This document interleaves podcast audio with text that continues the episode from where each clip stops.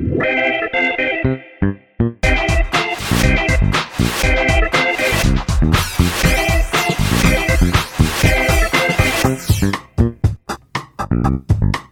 迎收听《费洛蒙》，我是十一，我没心。突然间啊，我们紧急的插入了今天的这一集录音呢、啊。费洛蒙满一岁了耶，觉得说好像不录点什么东西出来，对不起自己。所以，我们今天想要来聊一下，说我们这一整年到底发生了哪一些的糗事。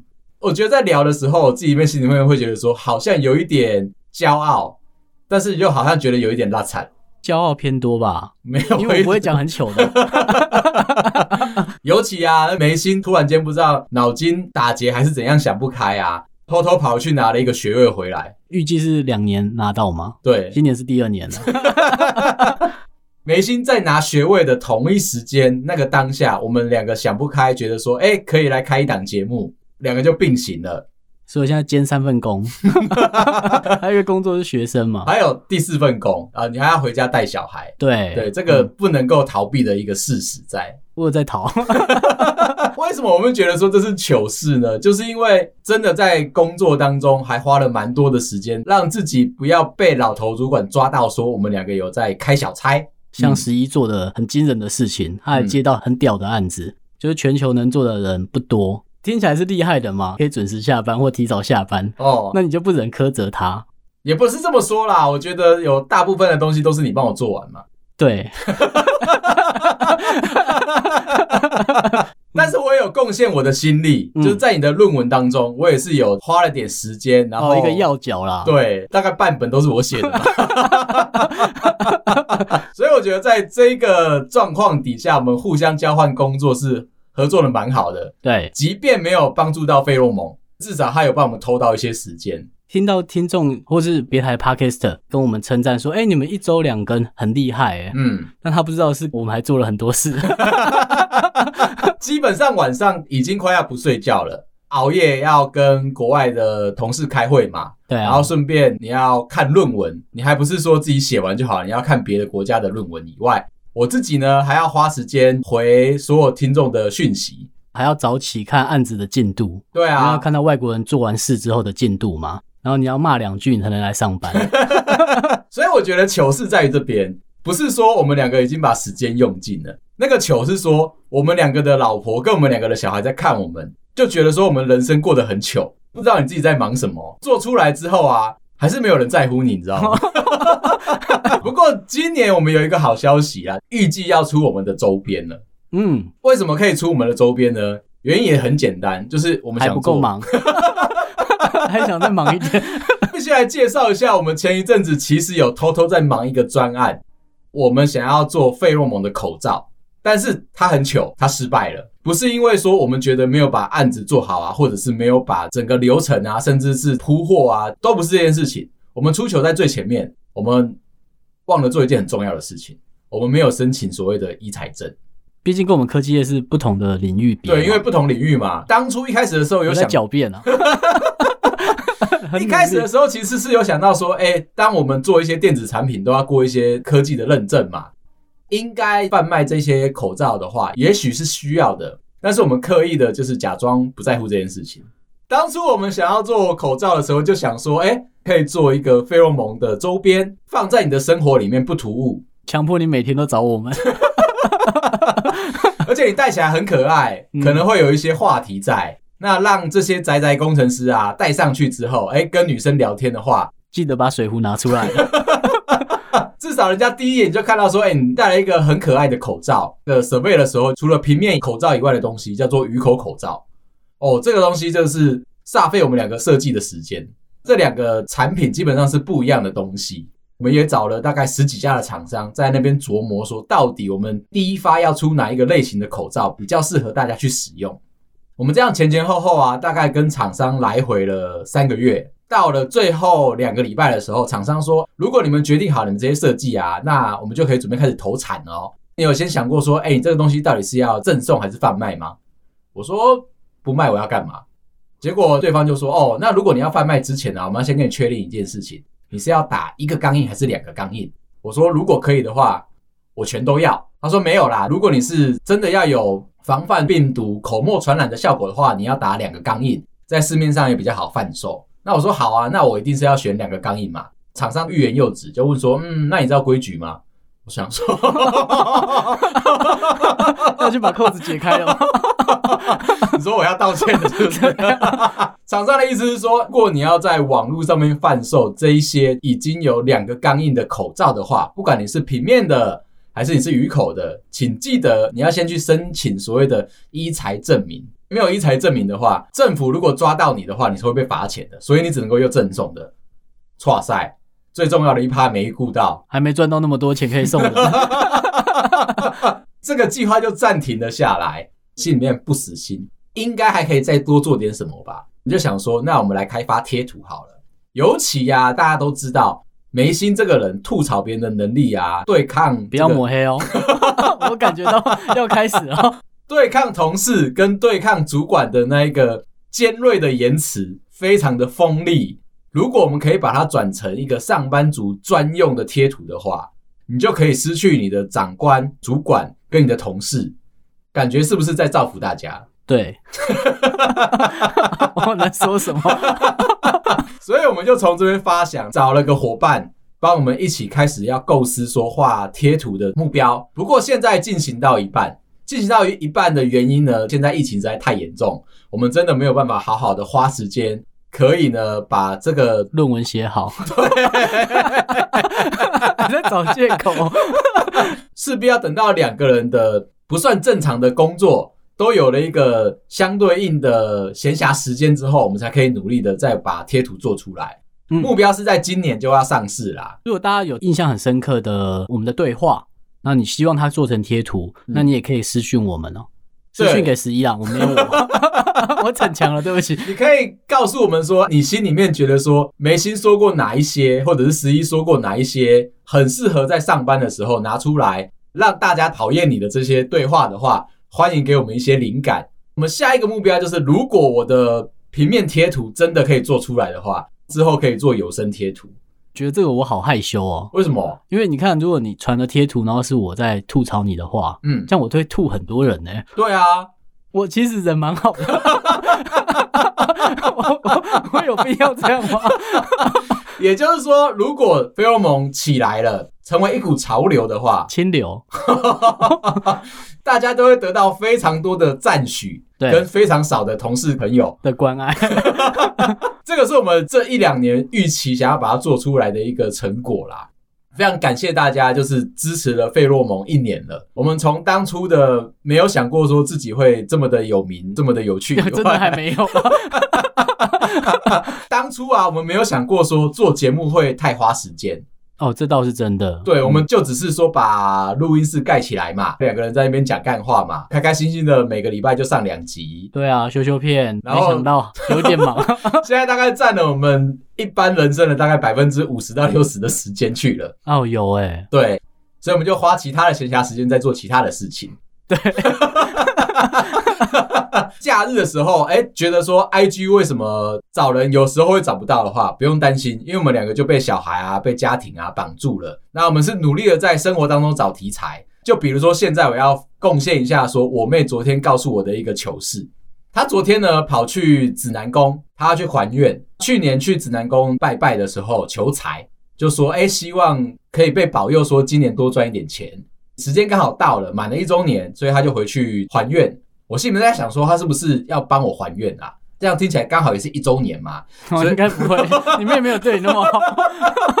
我有听过一点他的故事，所以他是不是说，哎、欸，真的觉得说他哥哥呢要开始做一个 Podcast 节目，去指南宫帮哥哥求财，嗯，然后求事业可以顺利发展，今年再回去还愿。我本来希望是这样子啦，告诉我事实之后，的确打坏了我的想象。哦，这才是我认识的你妹。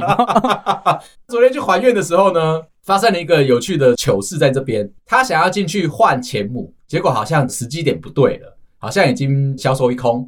出来到了停车场，看到了一台捐血车，哦，他吓到了。捐血车上面写着说，捐两百五送银币钱母，指南宫的吗？对，五百的话送一金一银的钱币钱母。哦，那很有吸引力耶。对啊，本来以为说你失去的，结果在停车场就得到了，就找到。当下就跟她老公讨论了一下，反正都来了嘛。虽然两个都没有捐过血，不过呢，感觉好像是上苍在给他们一个补救的机会。那势必他们一定要把手腕给挽起来，奉献他的热血。他就告诉我说，他做了他生平第一次的捐血，感觉说，哎，心里面暖暖的以外，他又拿到了钱母，他很开心嘛。糗的就来了，在他前面呢，其实有一对小情侣，也是看到了捐血换钱母的这个讯息，觉得说很兴奋，也想要来换。小情侣的女朋友呢，其实这辈子没有捐过血，可是她看到男朋友开始在捐血，而且一次捐五百。她也想要这么多的钱母，想要好好的让自己的人生可以翻转一下，她就告诉护士说，她也要捐五百，坐上了诊疗椅啊，开始捐血了。捐到两百五的时候，她告诉护士说，我感觉有点不对，她好像开始觉得说自己有点晕晕的。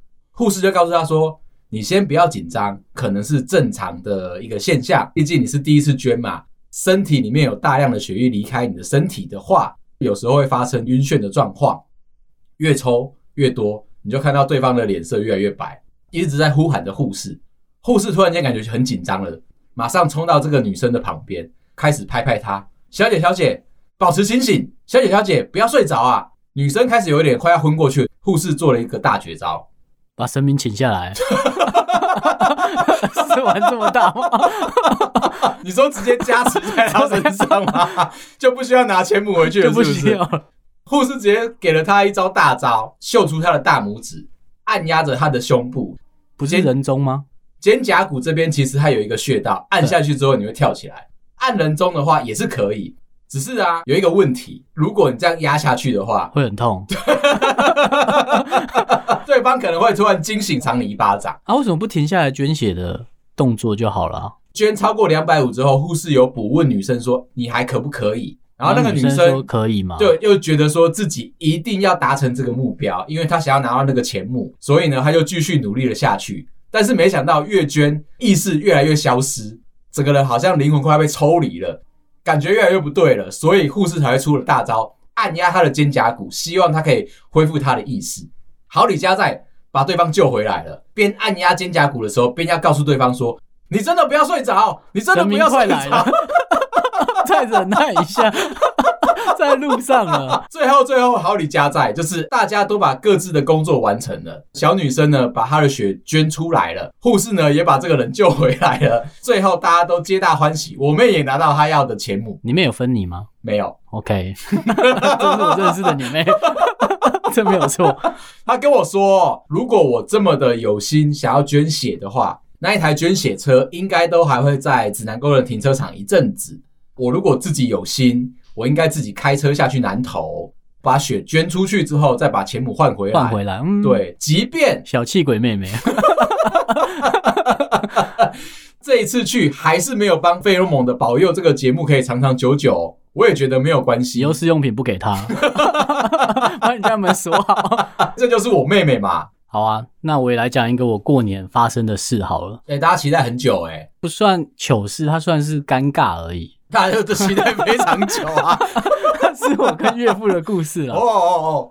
除了就是总是该回娘家嘛，那我就回到娘家，也正常吃了饭。总有一个时刻，就是你得跟岳父单独坐在那边的时刻，非常尴尬的时刻。对，那就是大家吃饱饭后，然后再跟小孩玩。哎，我小孩就把大家都拉到房间去玩了，然后就剩下我跟我岳父在客厅。哦，那我岳父就喜欢发挥他的宰制能力。有些男生他的控制欲当强到一定的时候，嗯，他就希望这样嘛，像我一样。对，这样的男生可能老了之后对你的女婿也会这样嘛。我有想过这个画面，不管我女儿到时候是娶了或者是嫁了，一定会有这个尴尬的时刻嘛。所以像我的话，就会不停的抛话题给对方。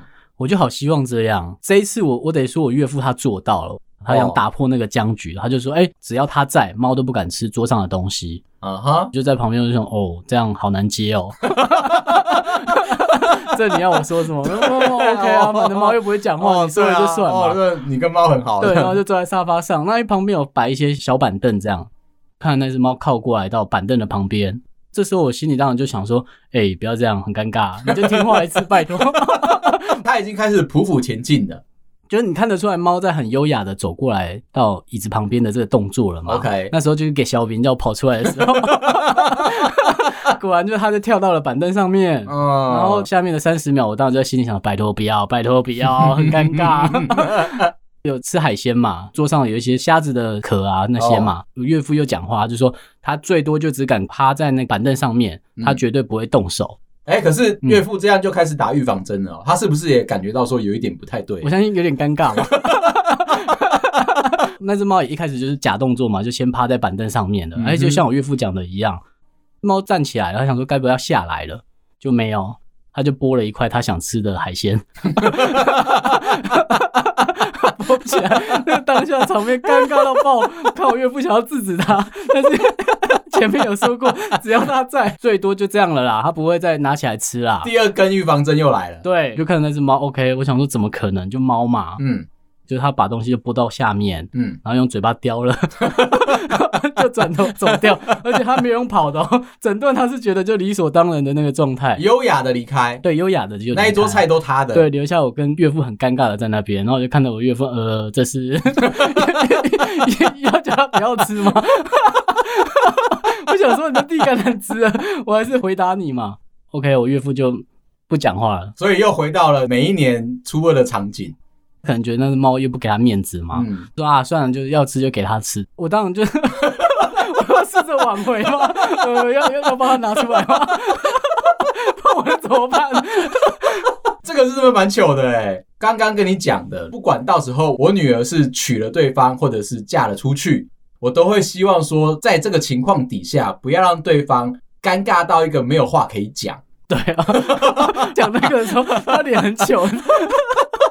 我们讲话又不行，那你后来岳父有故作坚强吗？然后他就看着他的电视啊，嗯，我们又在看那个 Discovery，你知道吗？看到动物那边打架，我不知道大过年我要看动物打架。哎、欸，那我要来补一个海外婚礼的时候遇过了几个糗事。我的海外婚礼呢是办在冲绳嘛，自己把鸡加酒都处理好，其实我只有拜托 agency 去帮我做婚礼的整个流程而已。日本当地的流程这样。对，但是行程是我自己出的，帮了我的所有的亲朋好友在当地租了汽车，我们就想说一路要开车到了婚礼现场去，先睡一个晚上，隔天准备办婚礼。在我们要取车的那个当下啊，其实有一点人仰马翻，有点混乱。太多人了吧？对，在取车的那个租车公司，我呢在找租车公司的时候，我还特地找哦不会讲中文的租车公司。哦，你上次有讲过，这样比较便宜，对不对？对，这样比较便宜。会出来一个小麻烦，就是你要用日文或者英文跟他沟通。对，但是你找去的亲友不一定会，对不对？对，所以呢，就其实是我跟我的好朋友两个人就先到柜台去，哎，先确认一下我们租了几台车，预计要出发的时间点、还车的时间点，这些事情都办好了，车钥匙都拿好了，出发到了婚礼的饭店，哦，我吓到了，我居然是整团最早到的一个人。那其他人没一起开吗？明明就是同步一起离开的哦，还是骗到车就开走，全部都冲水族馆。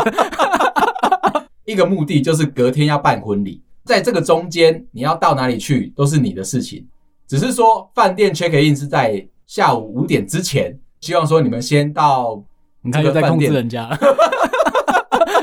我希望大家先到饭店来，把你的这些行李都放好。我们可以再做一个行前教育，行前的 rehearsal，告诉你说衣服要穿几件啊，明天的行程应该是怎么样？那时候你都已经知道了吗？就日本在办是很有条理的，先告诉你吗？呃，没有，是我比较有条理。好，我在请日本的 agency 帮我做婚礼的顾问的时候，其实他们都讲得很笼统。到了婚礼当天，他们希望你揣摩啦。到婚礼当天，所有的事情、所有的流程才是第一次发生，没有任何的彩排。我为什么会是整团里面第一个到饭店的呢？我们当初在柜台的时候，柜台为了要推广他们自己租车公司跟饭店的合作，所以他就偷偷塞了一张纸，告诉你说他们有跟别的饭店合作。拿到 D N 的我的这一群亲友啊，都以为那个才是我们今天要下榻的饭店，是不是比较高级啊？打死不想去你安排的那一间，我找的也不错，只不过是比较偏商业一点的。大家的那个是有 villa，然后有游泳池，然后我也会冲那一间。大家都看到之后觉得很兴奋，想说今天晚上住这么好，嗯，所以就先往那边去了。我自己知道行程嘛，所以我就自己开车开到了我的饭店。到了现场之后，我就问说：“哎，大家在路上有遇到塞车吗？是不是？”中途发生一些什么样的事故？怎么只有我一个人到？结果大家说没有啊，我们已经在饭店啦、啊，等你等好久了，等了半个小时了。然后我说你在哪个饭店？我怎么不知道？然后大家 po 出来他们在哪里之后，我说呃，要不要跟泳池拍照吧？想告诉你那个兴奋感。对，就哎、欸，等你等好久了。我说呃，这不好意思，这个请大家回到我们应该要走的行程上面，到乡下是不是？一开始出门就已经遇到这个糗事。结婚当下，我刚刚讲嘛，所有的行程都是第一次发生，要先跟神父做第一次的 rehearsal。神父只会讲英文，那我当然就是用着我的比较相对破烂的英文在跟神父在那边聊天。其实我也听得哩哩啦啦啦，反正我就是嗯，yes，you know，不就给戒指吗？他会讲很多咒语，是不是？哦，对啊，因为这个神父说他会先上了讲台，开始介绍这一对新人，步入礼堂之后，到了前面要开始左转弯、右转弯，该怎么走位啊？对，然后新人要互相看。如果想要单纯介绍的话，很简单，你的部分啊。嗯，就工程师啊，他接到工程师不都这样，超没品，啊不就工程师？因为没有什么抬头可以让你去炫耀嘛。对啊，接着神父就会开始讲说有一些誓词、祝祷文，讲完之后，接下来你就要开始把对方的手牵起来。如果你有准备的话，你也可以讲说你的结婚誓词是什么。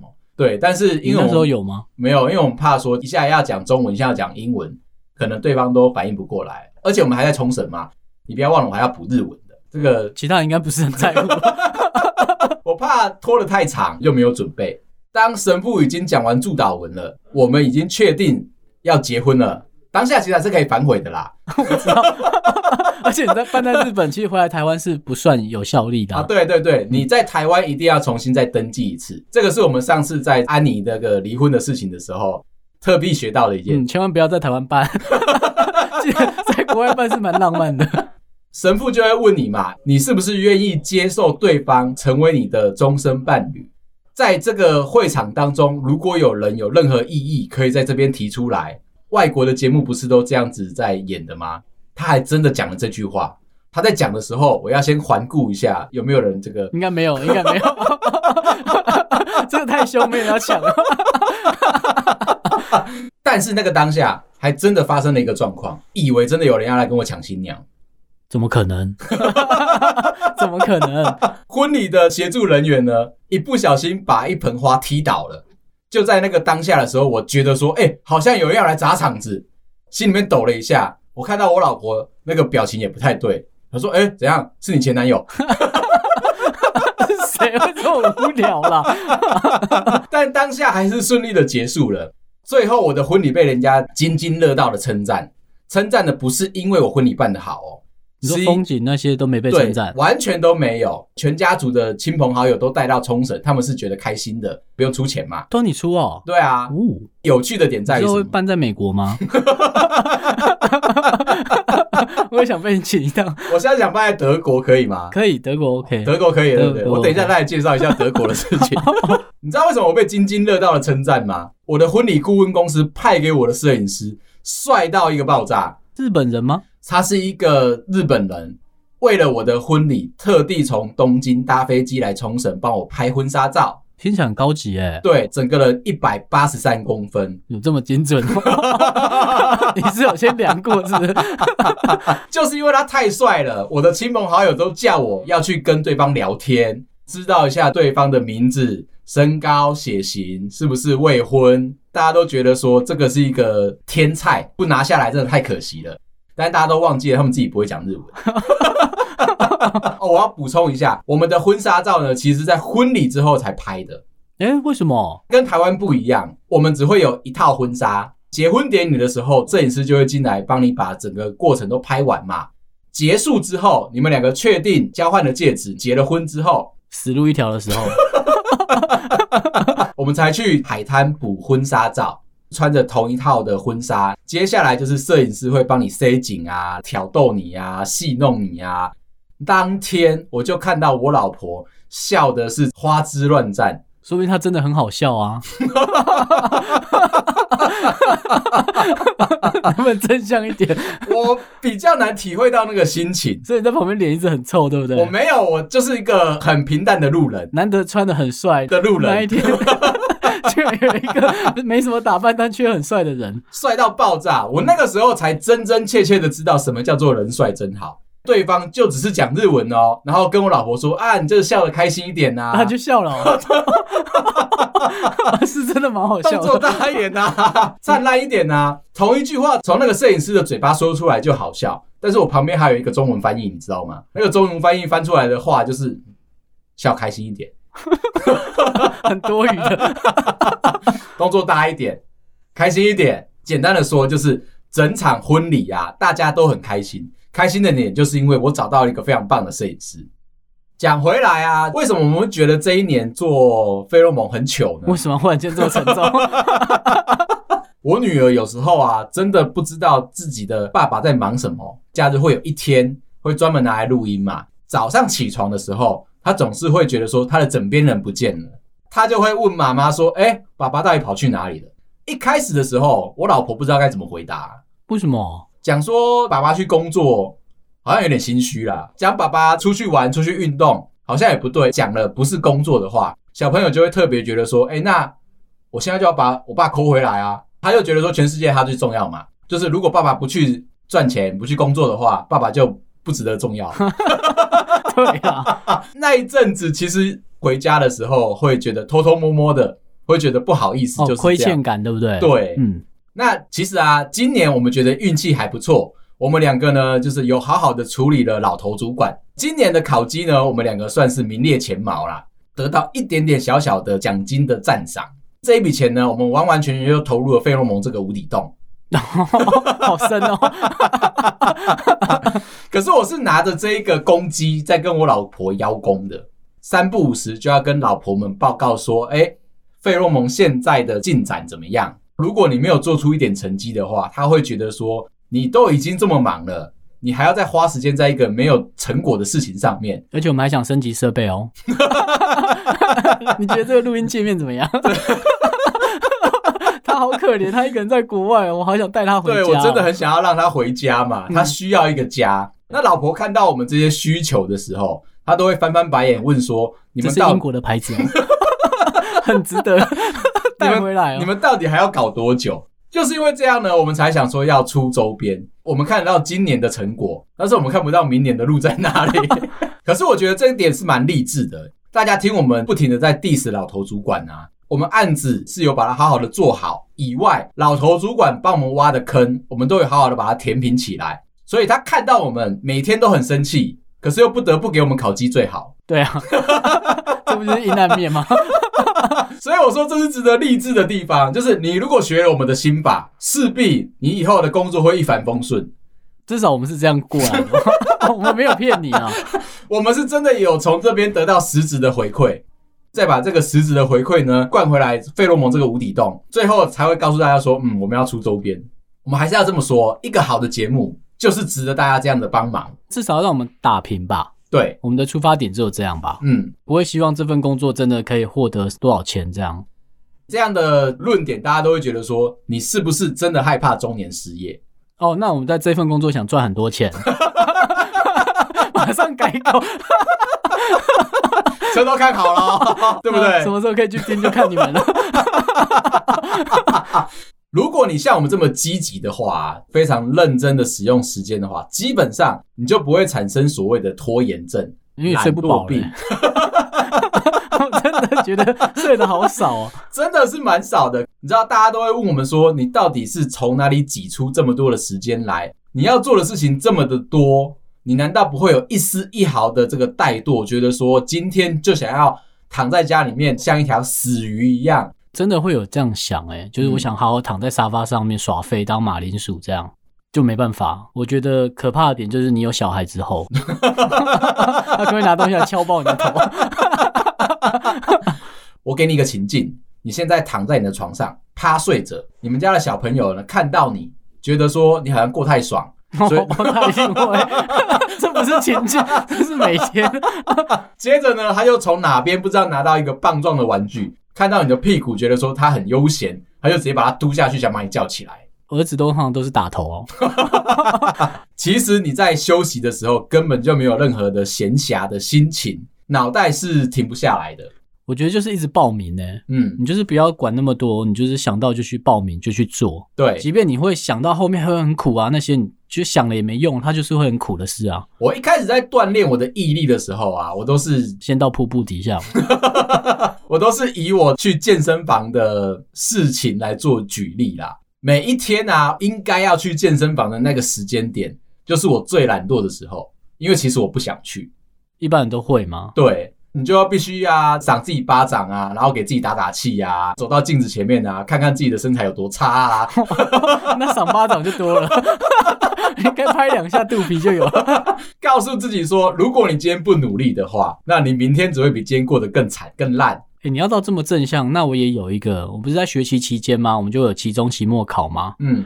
我想拿到那个学位，基本上我就觉得说，我就是正常拿到就好。对啊，学习当中你还是要顾你的学习分数嘛。科技很病态，他们都要看你 GPA 大概有几几分嘛。对，想说那我就是大概维持在可能中间偏上就好。嗯、真的到考前的时候，我就想说完蛋了，还是要得读嘛，因为我不知道同学的实力在哪里啊。毕、哦、竟是在职生嘛，我们就会大家在群组里面讲说，哎、嗯欸，那。不要看那么多好了，大家希望把水准降低一点，让教授比较高大分数。你是说开根号乘以十那种概念？对，就大家希望大家符合那个条件嘛，不要有人特别突出嘛。嗯，就后来发现，哎、欸，不对啊，就是经过几次考试之后，发现总有人会希望跳脱出来，就是可能分数拿好一点。哦，那我就想说，好吧，那我就开始学那些人，那我就开始晚上说，其实不用那么累了，工作了嘛，哦，就能过就好了。嗯，我晚上开始看到天亮。其实只要你有想追求的事情，还是可以拿到好的啦。而且时间花了就有啦。而且扯的事情是啊，就是你即便看书看到天亮，嗯，当天还是要上班。我就看到你桌子上面全部都是个营养补给品，就活下来了嘛。就是你只要想办法撑过去，其实还是可以活下来嘛。就像你运动那样啊。我觉得会有一个不一样的体会跟成就感，是在于说跨出去了懒惰病的那一步之后，也许你就可以给自己很多的奖励，比如说个蛋卷冰淇淋啊。对。然后两百万的现金啊，你能不能实质一点？太小了是不是？对啊，你会觉得说好像自己越过越好，越过越有成就感。最好的举例就是我们在录节目的时候，录节目之前，我们都还会互相的干掉对方啊，diss 对方啊，就是没有把事情做好啊。虽然没有吵架，基本上都是我在被骂的角色嘛，当然是带着一个愧疚抹黑。带着一个愧疚的心情，然后就开始录音了。拿到麦克风的那一个刹那，基本上我们的心情就会是快乐的。等到录完之后，那个是假的啊！你为什么骗听众啊？录完之后那个成就感，你会觉得说，我们真的做了一个不错的集数，对，有把快乐带给别人，那你就会觉得说，刚刚被梅心骂也是理所当然的，没错，对，情有可原的。嗯、虽然那个话真的很锋利，我们就冷鞭策你。所以，我们大概是用个心情在构思我们的每一天，接下来的每一年，我们也都希望说可以陪伴着大家。所以，如果我们有出周边的话，你一定要好好支持。好，今天就聊到这啊！如果你喜欢我们的话，麻烦到各大平台帮我们五星点赞、订阅跟留言分享，感谢大家，拜拜。